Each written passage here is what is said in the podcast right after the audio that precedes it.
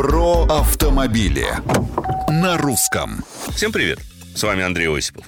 От зеленоглазого такси осталась только песня до воспоминания немолодых людей. Что понятно, зеленых огоньков давно в помине нет, и, пожалуй, справедливо. Особой теплоты в отношениях с таксистами теперь не наблюдается. Качество услуги продолжает снижаться, а безопасность никто не гарантирует. Согласно последним данным Российского союза автостраховщиков, таксисты попадают в аварии 7,7 раза чаще, чем обычные водители. К тому же, правильно оформленный полис ОСАГО есть отнюдь не у каждого водителя такси. Причина проста. Такой полис стоит во много раз дороже обычного.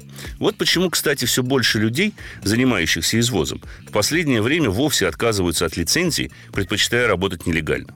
И призывать к порядку такого водителя довольно сложно, поскольку надо доказать, что он осуществляет перевозку за деньги, а многие машины оформлены на физических лиц.